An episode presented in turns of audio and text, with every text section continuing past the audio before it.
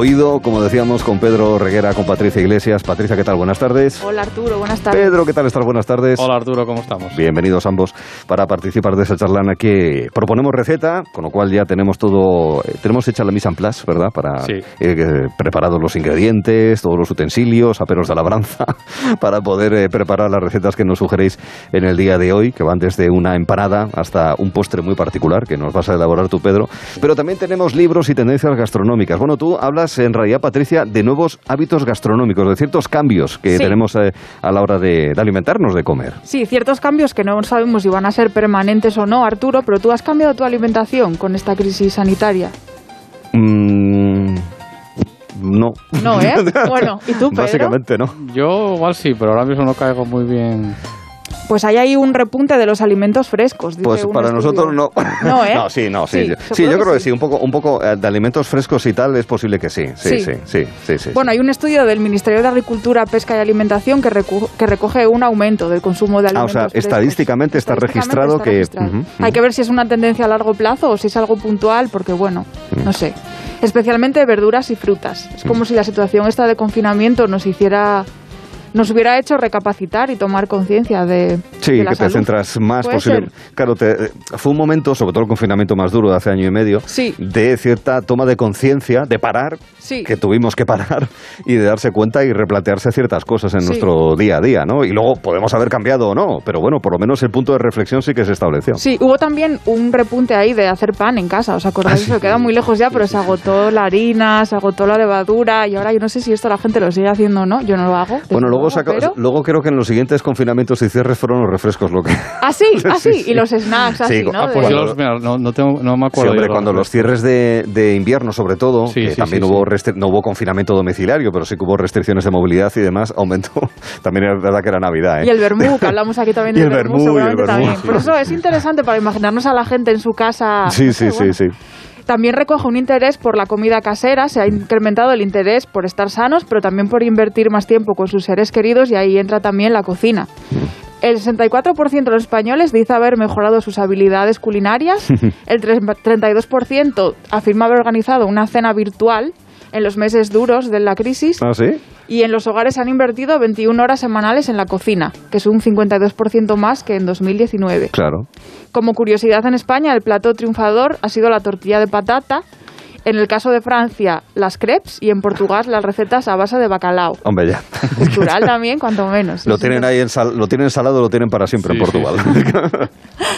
También se ha puesto de moda producir los alimentos en casa, cuidar de los huertos, incluso en macetas poner plantas que se presten a ello, poner un gallinero en el jardín, Hmm. bueno, no sé, empezar a elaborar quesos y yogures en casa. Sí, la, la Yo los yogur. yogures me parece súper súper interesante. El otro me van a probar a mí uno, unos yogures que hacen en casa, porque no si os acordáis de esas típicas La yogurtera de los yogurteras que años están 70. llenas en el sí. rastro y me Sí. llamó la atención y es una asignatura pendiente que ¿Hay tengo. yogurteras en el rastro? Sí, de- Claro, porque en el boom este de los 80, no sé, bueno, tú Sí, en los años ¿no? Porque 70 yo era un sí. No, no, sí, sí, en los Pero años hubo un boom 70. de electrodomésticos, había electrodomésticos para todo, desde sierras, de, de todo, Eléctricas, todo sí. tipo. sí, sí, sí. Y están, los rastros pues está lleno de ese tipo de material. Pero Ah. yo creo que se va a volver ¿eh? el tema del yogur. Yo lo del ser, sí. queso, me he planteado hasta lo del queso, hacerlo en casa, una fuega al pitu, ¿no? Pues Bueno, creo oye, que es algo general en la todo se población. andará, claro. Sí. También se ha puesto de moda los kits de recetas, sobre Mm. todo de restaurantes que hacen comida a domicilio, que no Ah, se- sí, claro. para completar la receta en tu casa. Mm. Eso Sí, que yo te lo he dan, visto por ahí Sí, en- yo lo vi para también, terminar sí, sí. platos. Claro, que te dan incluso salsas para que tú le des el último toque o cosas que están cocinadas pero no del todo para Exacto. que tú le des, eh, yo que sé, el último punch en sartén o en horno o Y de es alguna manera. porque sigue, es una tendencia que a pesar de que se volvió a abrir otra vez la, La todo en general, Sigue ahí. sigue ahí esa tendencia. O sea, que es una... Ahí está. Una nueva costumbre, un nuevo hábito, un como nuevo, dices un nuevo hábito. También se, empue- se empiezan a encontrar incluso en grandes superficies, pues kits para los ingredientes en crudo para tú cocinar. Eso Mm. también creo que se va a poner de moda y que, se, que está para quedarse, como sobre todo postres, galletas, pasteles que no vienen horneados ya, Mm. ya existía, pero ahora se va a incrementar esto. Claro, posiblemente a lo mejor elaboraciones que desde cero nos pueden resultar dificultosas si no somos especialmente habilidosos o Sí. tenemos miedo con ciertas cantidades o ciertos procesos. Claro, si tienes ya una pequeña parte hecho y en tu casa lo puedes eh, concluir Sí, eh, pues de manera exitosa, mejor. Claro. Sí. También los desayunos, cada vez hay más personas trabajando desde casa y eso permite pues tener más juego con Claro. una comida tan importante también en días laborables, no solo en fin de semana, cuando parece que preparamos Que tiene, más tiempo, el más calma. desayuno. Sí. En el segmento vegano también aumenta la oferta de productos de desayuno con tortillas francesas veganas, queso crema a base de alubias, bebidas vegetales. Sí, como la tortilla aquella que, que nos sugeriste tú, Pedro, hace unos Sí, días. que de... tortilla que, por cierto, que yo la hice una un par de veces o especialista ya. tres y Ah, sí. ya está Ah, vale, vale. ¿La vale, hiciste, hiciste Arturo? Eh, no, hijo, yo es que no tengo tiempo. Yo, Pues me yo ahora, ahora, ahora que llega ya un poco la tranquilidad dentro de una semana a mi vida, pues Bueno, entonces ya tendré más margen. También el retorno de la cuchara, que siempre es algo que decimos todos Ya. los años aquí contigo, que Mm. bueno, olvidada durante muchos años, pues regresa a la restauración y también a las cartas de los restaurantes, Mm. que parece que están valorando más la cocina tradicional intentando simplificar elaboraciones. Mm, Exactamente, para darle también ese punto pues a los potajes, a los cocidos, Sí. a las cremas, a las sopas y a todo eso, ¿no? Que de vez en cuando, bueno, quiero decir, esto ya es una cuestión particular. Yo entiendo que hay que tomarlas y de vez en cuando me apetece. Yo una vez estuve un cierto tiempo fuera de España y lo primero que dije, quiero garbanzos. Porque claro, se, se echa de menos y eso viene bien al cuerpo y se nota, ¿eh? Además es que se nota, ¿eh? se nota mucho, No sí. es ninguna, no es ninguna cosa así que, que se diga por decir, sin, sin ninguna duda. En el caso tuyo, querido Pedro, eh, nos vas a no solamente hacer una receta en la que vas a combinar, ojo, aguacate y chocolate, ¿eh? que Sí. nos parece muy interesante y muy americano, dicho sea de paso, sí, sí, porque se trata de ingredientes muy habituales en esa parte del planeta, sino también porque nos quieres hablar de un libro, como has hecho en las últimas jornadas, en este caso, Enciclopedia de los Sabores, ¿qué es esto? Bueno, os vengo a hablar de uno- un libro de referencia que estoy seguro que dentro de 50 años seguirá en nuestras librerías. En mi, en mi opinión es uno de los mejores libros de cocina de los últimos 20 años y un libro que se ve ya en muchas bibliotecas de los grandes y eh, grandes chefs de nuestro planeta. Cuando hablamos de un libro, eh, ¿tú cómo definirías un buen libro de cocina, Arturo? Pues que tenga unas recetas. Bueno, es que también depende. Si es un recetario, Claro. que las recetas sean eh, asequibles para un aficionado. Si es un libro eh, sobre gastronomía y demás, también que sepa transmitir las sensaciones de los olores, También. de los sabores posiblemente, ¿no? Y de lo que es la vivencia en la cocina, en la sala, esas cosas. Yo digo que un, que un buen libro de cocina es siempre el que tenemos a mano y consultamos para cualquier receta. Aquí lo tengo. Bien. Es fácil de ver, ves cómo está el libro, está, Sí, usado. está usado. Quiero decir que es útil. Y aquí en España, por ejemplo, tenemos muchos ejemplos de este tipo de libros de consulta, como fue el típico, el mítico libro de Simón Ortega, las famosísimo, 1080 recetas, sí. o el de la Marquesa de Parevere, que se volvió a reeditar otra vez hace poco, muy bien reeditado. Pero bueno, volvemos, volvemos- volviendo un poco a la obra maestra firmada por Nicky Segnit, y para muchos considerados como la piedra de la roseta de la gastronomía actual, eh, esta cocinera era bueno, una cocinera aficionada y se dio cuenta que necesitaba un manual en el cual se plasmaran sabores e ingredientes y, ente- y entender el por qué un, sa- un sabor eh, y- y combinaba bien con otro, pero no combinaba con otro. Mm. Eh, ese libro no lo encontró, entonces ya eh, por su propio Lo investigó. voluntad empezó a hacer este libro humildemente y bueno, ese libro que os traigo aquí, la Enciclopedia de los Sabores. El libro que viene en un formato de enciclopedia empezó, empezó recogiendo unos 99 sabores, dejándose muchos por el camino dicho por la propia autora. Después estos 99 sabores o ingredientes los, los dividió en 16 categorías, donde nos encontramos, por ejemplo, tostados, chocolate, café, cacahuete, y todo eso lo desarrollaría, salados, anchoa, jamón, tocino, aceitina, aceituna, cítricos, especiados, etcétera, ¿no? Todas estas categorías están plasmadas en un, forma, en un formato de, espectro, cir- de un espectro circular de unos 360, gra- de 360 grados, que la autora denom- denomina como rueda de sabores, y un sabor te lleva al otro. Ah, Es, vale. es muy, muy, está o sea, muy bien. ordena los sabores en un círculo, digamos, y que algunos de ellos están eh, más o menos cercanos. Sí, sí, es Eh, como la rueda de los colores, la Es cromática. exactamente se algo igual, así, como la rueda de los colores. Es difícil de explicar la radio, ¿eh? pero, Sí.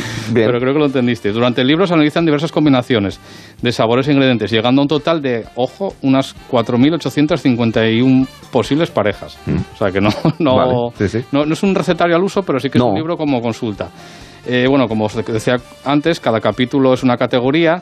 En el, en el primero, por ejemplo, tenemos los tostados, donde nos encontramos combinaciones muy, muy interesantes, como el chocolate, el aguacate y el cardamomo, y otras muy metidas en nuestra cultura, sobre todo desde el, desde el punto de vista romántico, que es las fresas y el chocolate, de la cual ella no hace muchos elogios de esta combinación. Ella dice que Ah, es ¿no? un poco, que no, no está de acuerdo, aunque sea una buena combinación. A mí nunca me cuadró eso A mí no me tampoco. cuadra tampoco. Bueno, también hablan de las de que si las aceitunas y las fresas, dicen algunos, no sé. ¿Que es buena o que mala? Que es buena. Ah, vale, bueno, eso no la conocía yo. También encontramos combinaciones ya muy probadas en nuestra cultura, como puede ser el cilantro y el pescado, que sería, Sí. ya lo sabéis, o el guisante y el cerdo, ¿no? que es el tocino con el cerdo. Sí. A pesar de la procedencia inglesa. El autor hace referencia a un plato muy conocido de nuestra gastronomía española y que a mí especialmente me hizo mucha ilusión. Eh, este sería el apartado de morcilla y cerdo. Y bueno, os podéis imaginar por dónde van los tiros. Leo literalmente lo que dijo, porque a, mí me parece súper gracioso. Eh, la próxima vez que un amigo viaja a España, dígale que se olvide del burrito de paja. No, entendí yo eso, de ser un, souvenir del Mediterráneo. me da la sensación de que a lo mejor hacía turismo en Mijas, que son muy habituales los burros, ir en burro para poder sortear las cuestas del pueblo y demás. Y es muy habitual también el sombrero de paja en mucha parte de España también. Y le traiga una bolsa de faves. Las faves son ah. alubias blancas grandes, más grandes que los frijoles de media luna. De hecho, son más grandes que los pulgares de un leñador. Son celestiales. Cada uno es un bocado perfecto de pasta blanda de legumbre con el sabor del rico caldo en el que se han cocinado.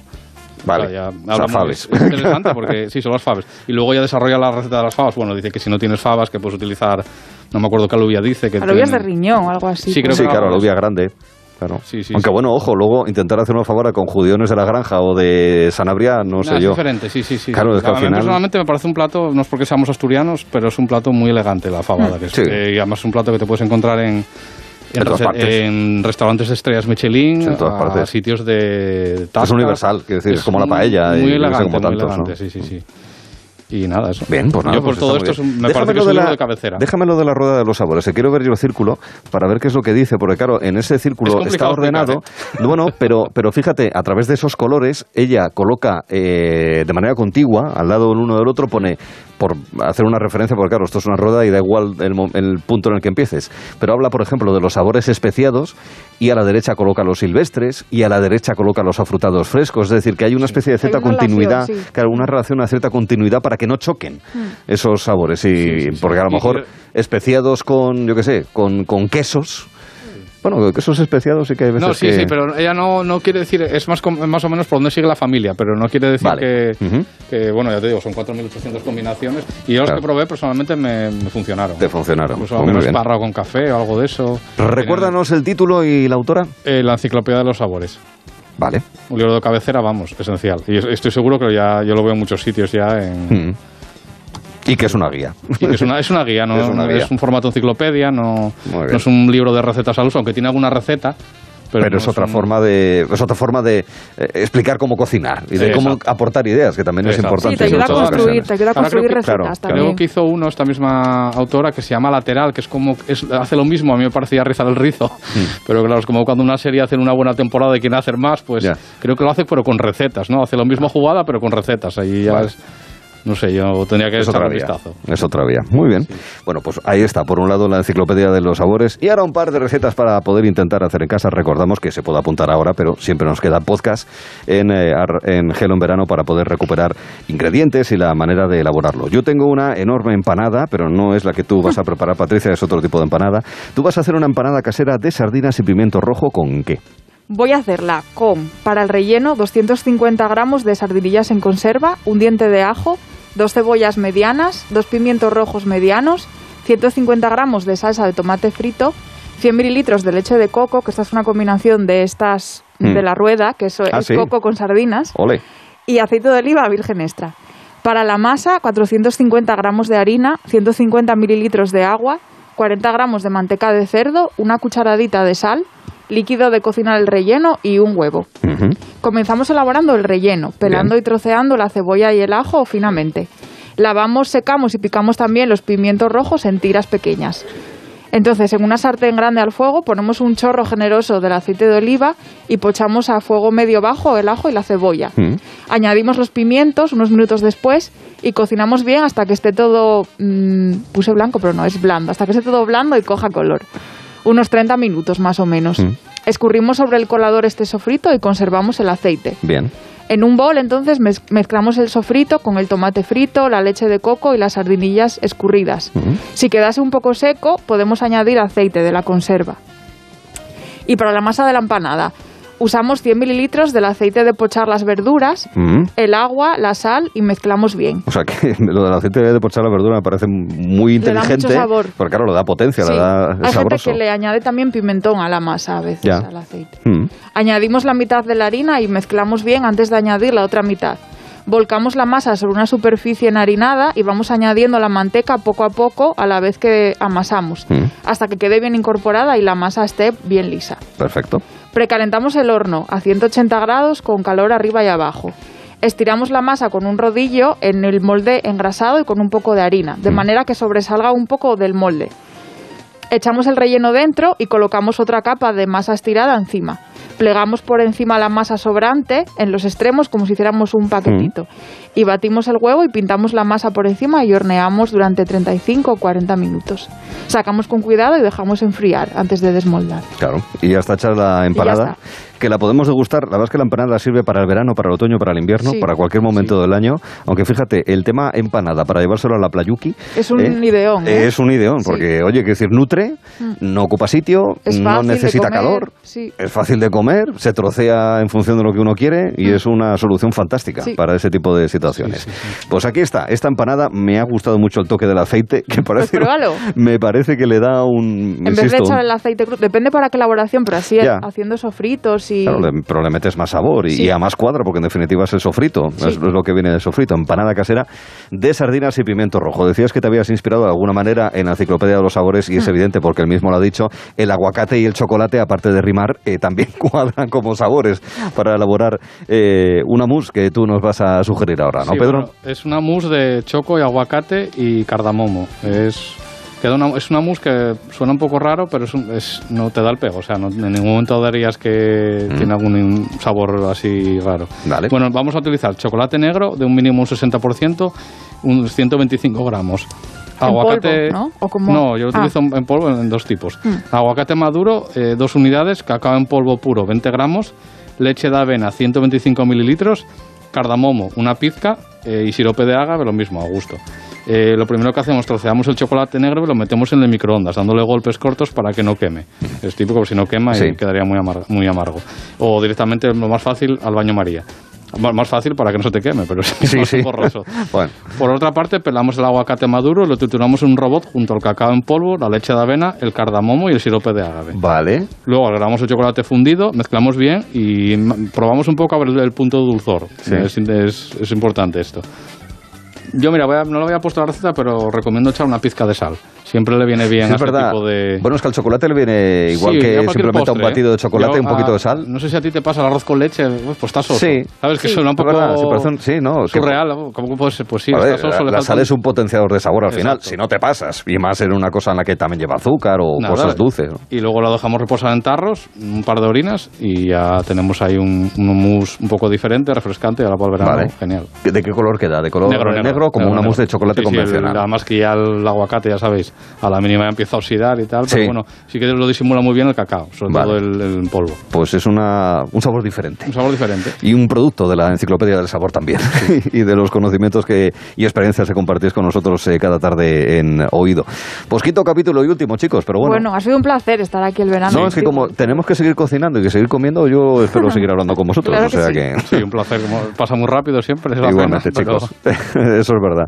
Pero bueno, en todo caso, yo creo que también la audiencia lo ha disfrutado porque se cocina y se aprende con conversaciones como esta. Con Patricia Iglesias. Patricia, hasta la próxima. Gracias, hasta la Gracias. próxima. Y Pedro Reguera, la lo mismo te dedicamos también a ti. Y hasta la próxima. En un momento nos vamos a tomar un vino dulce que a lo mejor cuadra muy bien con esa mousse que nos decía Pedro. Verán. Pon el verano en un mostrador y que San Juan no nos queme en su hoguera cuando descubra Gelo en verano.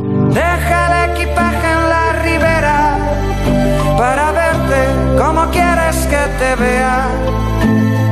Deja el equipaje en la ribera y quémalo. Con Arturo Teller en Onda